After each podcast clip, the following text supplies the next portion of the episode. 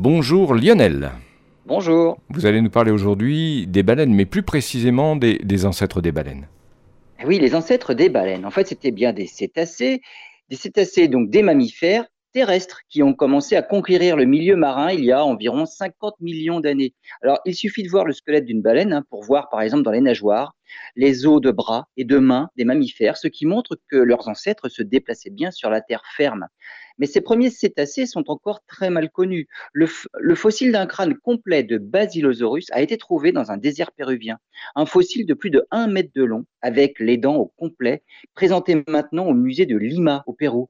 Le crâne a été trouvé dans un gisement qui date de 36 millions d'années, qui correspond à une zone qui était à l'époque une mer peu profonde. L'animal au complet devait mesurer à peu près 12 mètres de long.